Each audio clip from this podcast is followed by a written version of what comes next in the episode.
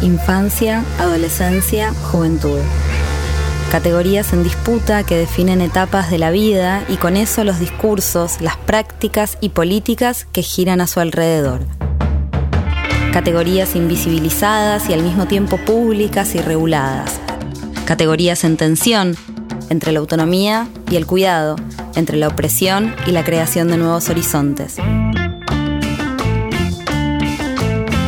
Niñeces Libres es un podcast que nace de las muchas preguntas que nos surgen en torno a estas categorías y a nuestro trabajo cotidiano en Aula Vereda.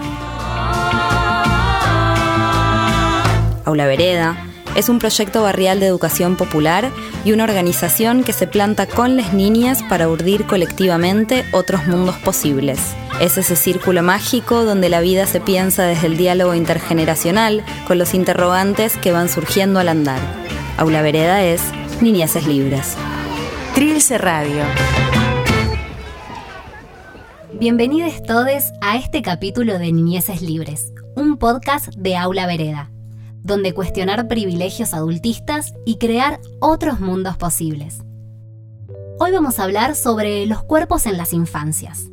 Cuerpos que vemos en imágenes estereotipadas en los medios, la calle, la tele y la casa. Cuerpos generizados que duelen, pero que también conocen, aman y juegan resistiendo las opresiones cárnicas del heterocapitalismo. Escucharemos entonces algunas voces disidentes sobre los mandatos corporales, la mirada de lesotres y los devenires materiales de nuestra libertad.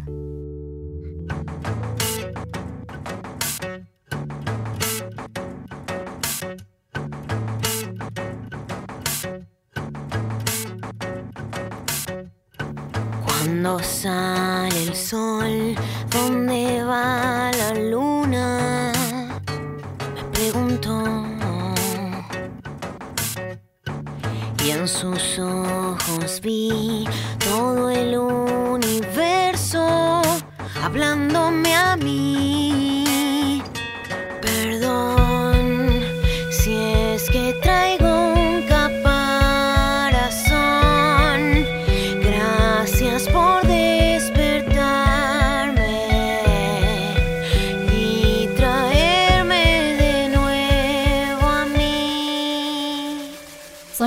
100 Carapazón, de Eruca Sativa, que nos cedieron especialmente el tema para este capítulo.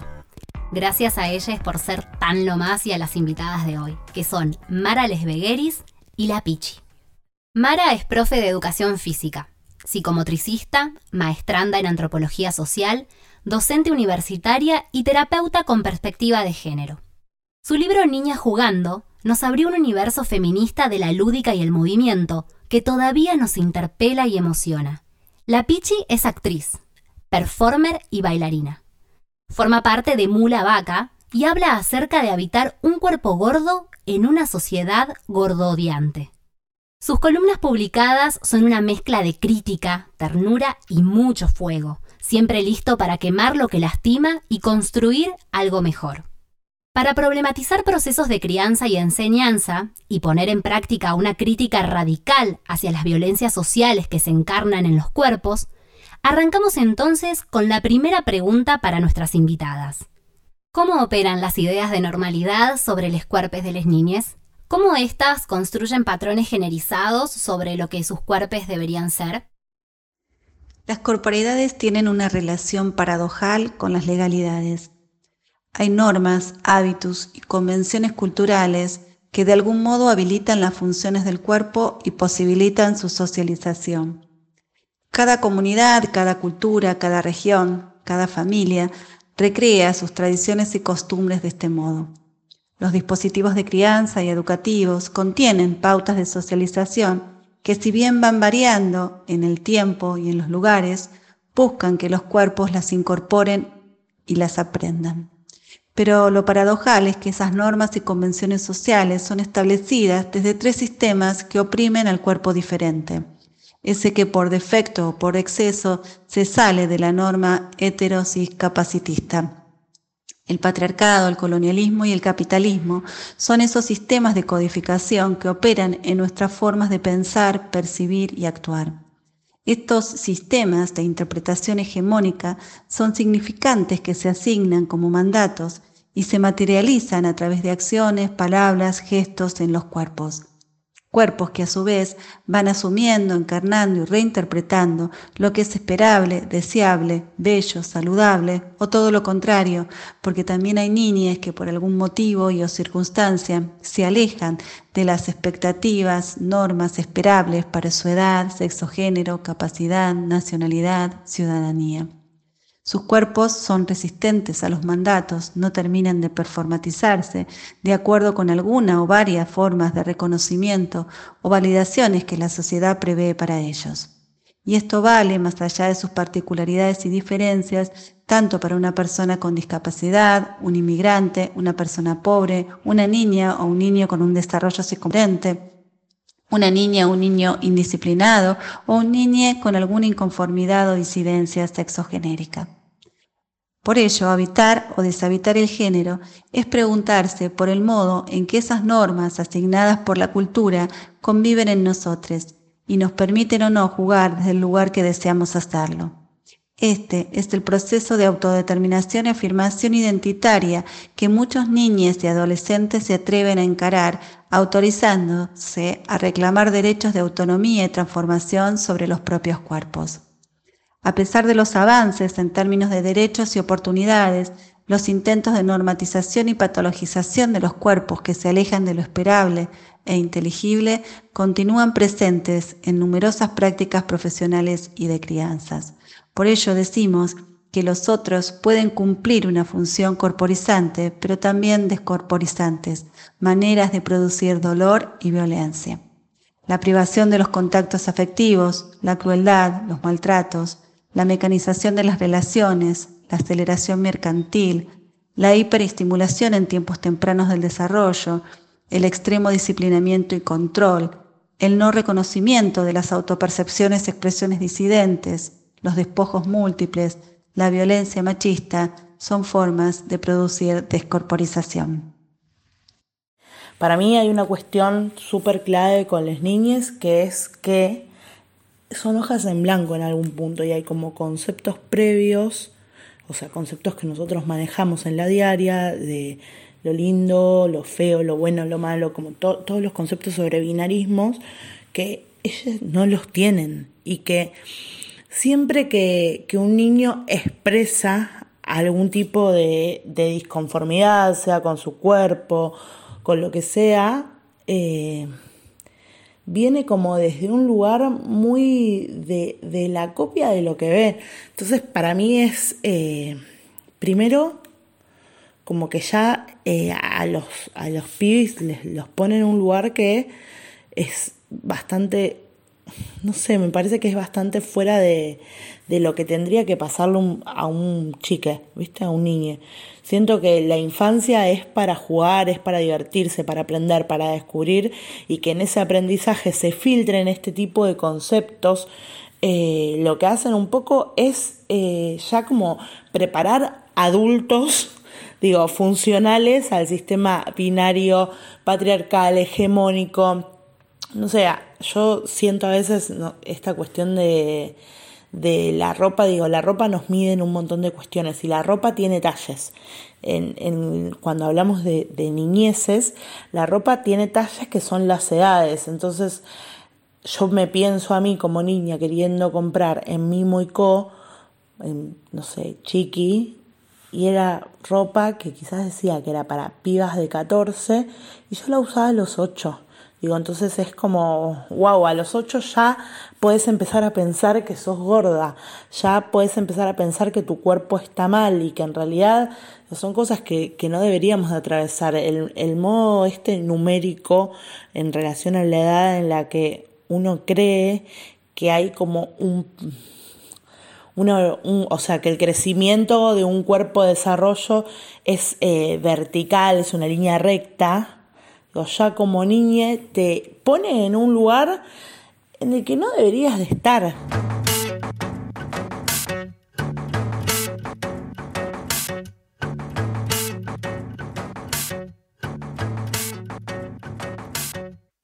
Mara y la Pichi nos hablan sobre las prácticas que pretenden estandarizar los cuerpos de las niñas y nos estalla un poco la cabeza. Nos resuena la frase norma heterosis capacitista, que expone al capacitismo como una violencia normalizadora y a la importancia de nombrarla como tal, porque como dicen por ahí, lo que no se nombra no existe. Entonces las opresiones se juxtaponen y son muchos los caminos por desandar. La invitación es a pensar qué trayectorias habilitamos y cuáles obturamos socialmente para las infancias con diversidad funcional y para las niñas que encarnan patrones corporales otros, sea en la escuela, en las familias o en el espacio público. Y porque todo lo vivimos desde la carne que somos, les preguntamos a las invitadas, ¿qué lugar tiene la corporalidad a la hora de pensar las formas en que nos vinculamos? El cuerpo es, en primer lugar, afectación, porque en él se inscriben las sensibilidades y los afectos, y es el desde donde las sensibilidades, las acciones y los lenguajes se organizan y expresan. Nuestra primera manera de vincularnos y relacionarnos en el mundo es corporal. Las maneras de contactar, mirar, escuchar, gesticular, percibir los aromas, los sabores, las texturas, las sonoridades, se gestan en el intercambio primario con otros cuerpos. Las manifestaciones corporales por eso son condición de posibilidad de los aprendizajes. Las experiencias de sostén, placer compartido y los acuerdos tónicos emocionales afectivos fundan las posibilidades de sentirnos corporalmente en confianza, reconocides, respetadas. En esta situación extraordinaria de crisis que estamos atravesando, lo corporal se encuentra dentro del orden de las urgencias y de las prioridades de prevención. Sabemos que la desigualdad social impacta en los cuerpos y en sus maneras diferenciales de vivir esta situación, siendo los sectores más vulnerables, dentro de los cuales se encuentran las niñeces, los más perjudicados en estas crisis. Por lo que se hace necesario no reducir las acciones de cuidado solo a los aspectos sanitarios y biológicos de los cuerpos, sino atender a cómo nos vinculamos y les habilitamos espacios de juego, interacción y corporización. Los niños se, mueven desde un lugar más genuino, hasta el momento en el que empiezan a existir los rótulos, los rótulos de lindo, feo, gordo y todo eso. Digo, eh, la niñez como que también te da expectativas de, de poder hacer cosas que después de grande, esto de estas cuestiones, estos parámetros, eh, ni se te cruzan. Pero cuando sos niña es como que, que podés ser todo, no hay algo que te está diciendo que no podés ser eh, bailarín o no puedes ser protagonista de o no puedes ser la eh, linda de digo, sobre todo en estas cuestiones de, de, pensarse artísticamente, en el juego, digo, no, no, no sé, te pensás princesa, yo tuve una edad que siento que ya sabía que no era la princesa y que jamás iba a ser la princesa, que quizás era la amiga de la princesa, pero cuando todo esto no está pasándote, eh, pensás que es posible. Digo, nada, es una cagada ahora que lo pienso, posta, ¿eh? ¿eh? que haya, que estos lugares nos frenen a poder vincularnos libremente con nuestro cuerpo, con nuestro entorno. Y después como siento que eh, más en la preadolescencia empiezan los lugares asumidos, digo, como que siento que, los nichos de los nichos vinculares de, algunas edades, sobre todo esto, ¿no? Como pensarnos más a partir de los 10, 11, empieza a haber roles eh, que tienen que ver hasta con la inteligencia y todo, y todo eso, y que un poco eh, como que si te lo crees, siento que cagaste, ¿no? Como, y creo que todos nos lo creímos en algún punto.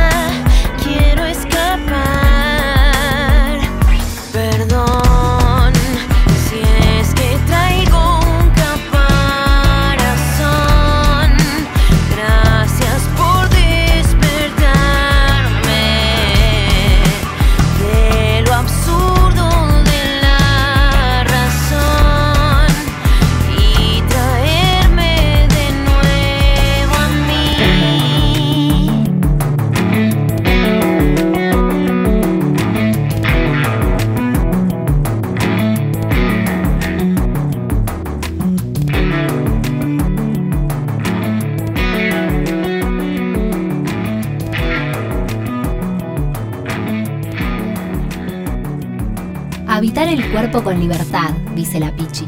Y pensamos todos en el juego como un lugar donde construir otras posibilidades de corporalidad. Mara patea el tablero y se refiere a la virtualidad, dejándonos la pregunta de cómo nos vinculamos en el mundo digital, sin ese cuerpo a cuerpo, ese encuentro que nos permite registrar a los demás, pero también a nosotros mismos. Y ahora sí, ya nos vamos despidiendo. Pero antes, una última pregunta a nuestras invitadas, para irnos imaginando nuevos mundos posibles. ¿En qué experiencias otras las niñas pueden construir trayectorias diversas a los mandatos hegemónicos?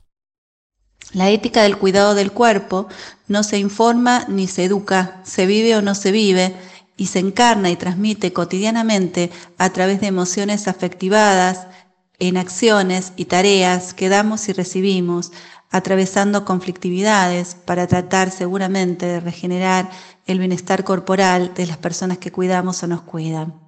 Nos damos cuenta que tenemos miedo por la señal de emotividad que se desencadena en nuestros cuerpos. Respondemos reactivamente a través del tono y la postura. La hipomovilidad, es decir, el, el, escaso movimiento o la hipermovilidad, el exceso de movimiento, pueden ser manifestaciones de temor y descontención corporal. Un miedo puede también despertar otros miedos más antiguos y desoladores. El miedo a caer, el miedo a no encontrar a nadie o el miedo a no contar, a no contar con un refugio cuerpo que me cobije.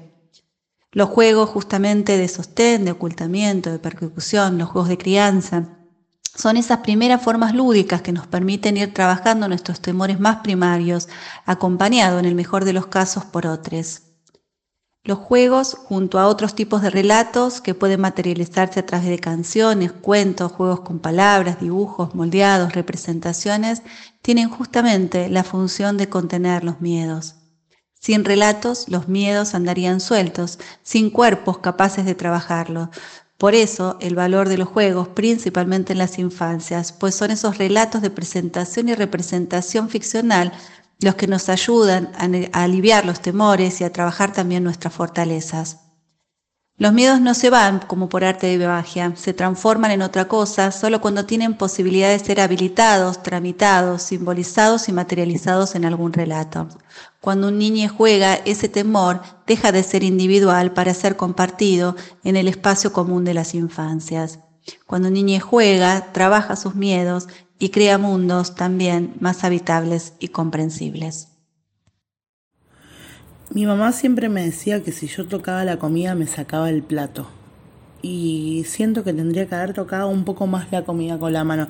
Relacionarme con ella, em, comer hasta estar llena. Eh, sobre todo porque, porque el tema de estar diciéndole a alguien cuánto tiene que hacerlo te lleva a otras situaciones de ansiedad y que pase a ser un tema central en tu vida y creo que, que, un tema central en la vida de un niño no debería ser la comida, ni en, ni en pedo. Perdón por el vocabulario, pero ni en pedo. Y después en cuanto a lo pedagógico, eh, para pensar otras formas de vincularnos con nuestra corporalidad directamente, digo, como no pensando en, en el vínculo con la comida, sino con el cuerpo, eh, yo creo que, y también es algo que creo yo, y que no sé si es un saber fundamentado, eh, que todos los espacios donde la expresión eh, corporal y, que sobre todo lo cultural sea reforzado mucho más de lo que, lo que sea hoy, o sea, en, en, los colegios es mucho más fácil aprender a relacionarse con el cuerpo, tener teatro, tener danza, eh, digo, pensar en, en, que nuestro espacio corporal en, la, en los colegios es la educación física, donde realmente es eso, es la educación física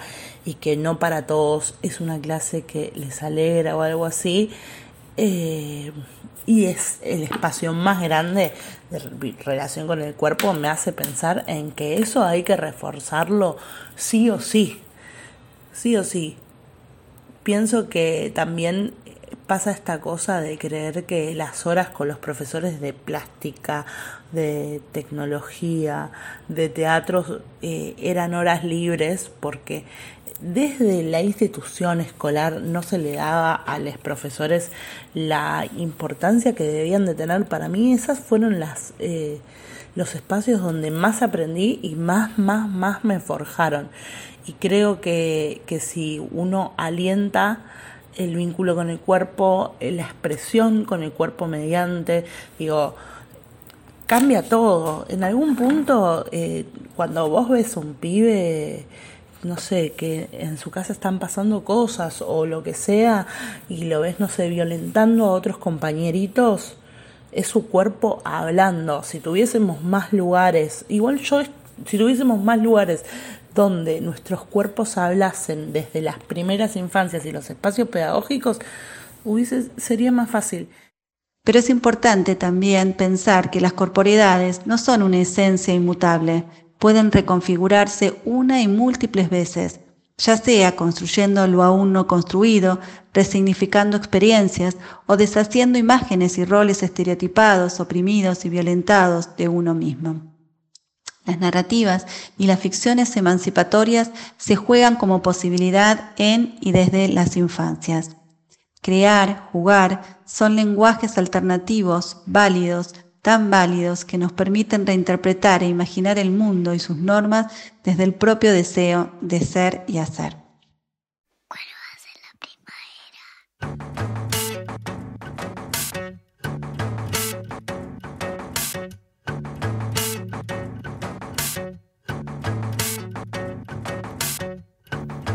Cuando sale el sol, ¿dónde va la luna? Me pregunto. Y en sus ojos vi todo el universo hablándome a mí.